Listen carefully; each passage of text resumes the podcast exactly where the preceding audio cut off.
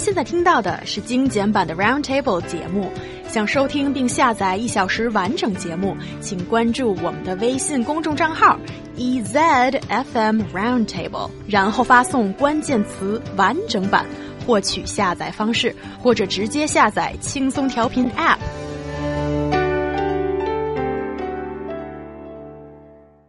It's one of the oldest questions known to humans. Can truly platonic relationships ever exist? Or will there always be some kind of attraction there? This is a topic recommended by our WeChat listener, Jia Helen. And I want to ask you guys, do you believe in pure friendship between a man and woman? Discuss, guys.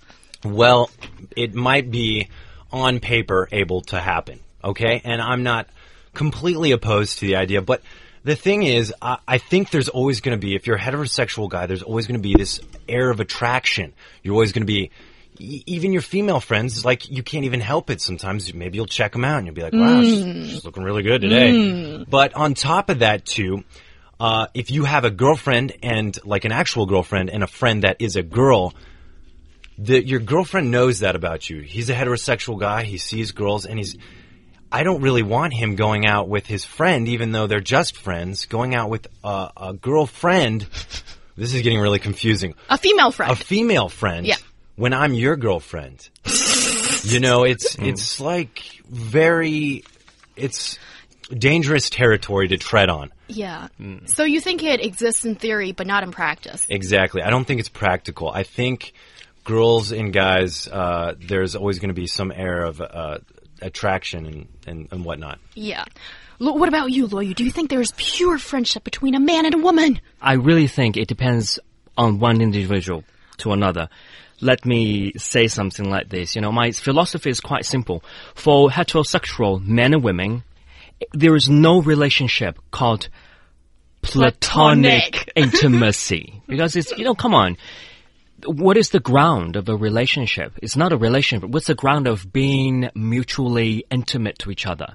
It's like you either have crush on her or she has crush on you, right? You fantasize even about her sometimes. And she probably fantasize, fantasize about you. And that's the starting point of your relationship. And well, some people say, well, I don't fantasize about him.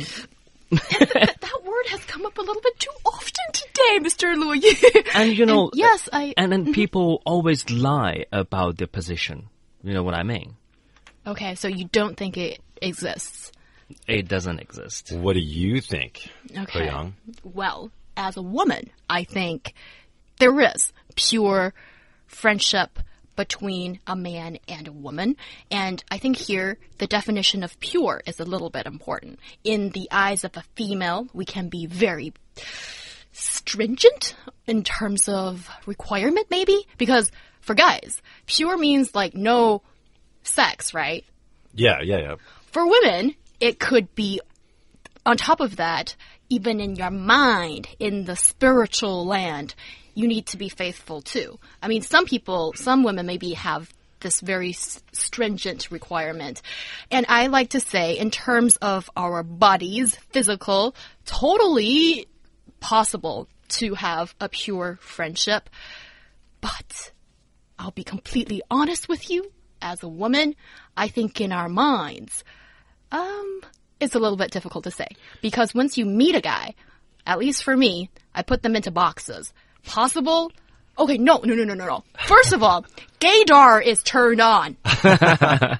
so, can he become my gay best friend, or is he a complete biatch? And that's a boxing thing, right? Uh, put them into different boxes. And then, okay, if he's straight, then possible or no way.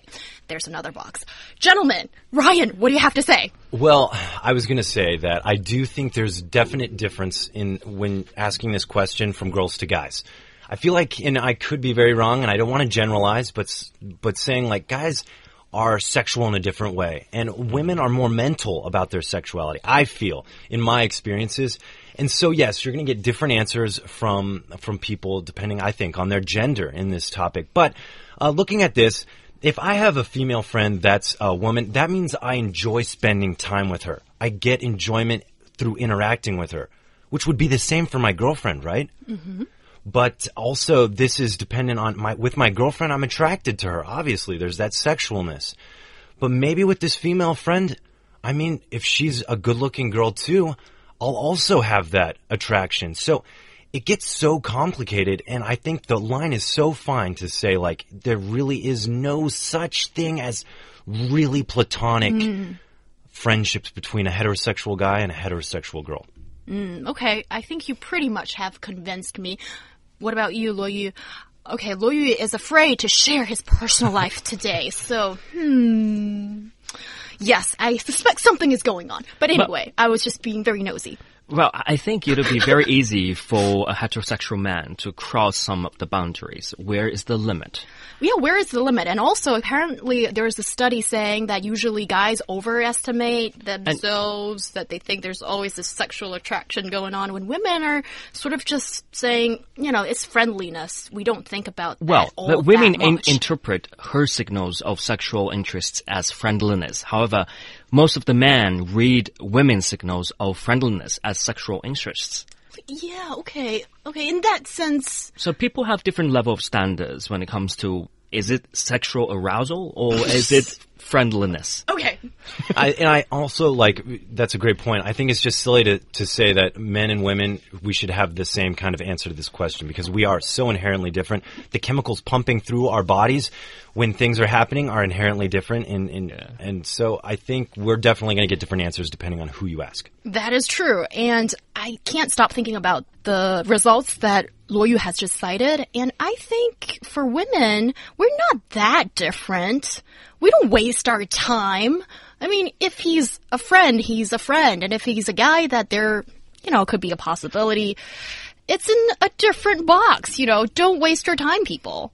But if you put the man into different boxes, you will imagine him to be non-intimate friends in the very first place, right? It's hard to say. Let's just say women think about sex, these things as well. We're not weird, okay? That's all for today. Bye!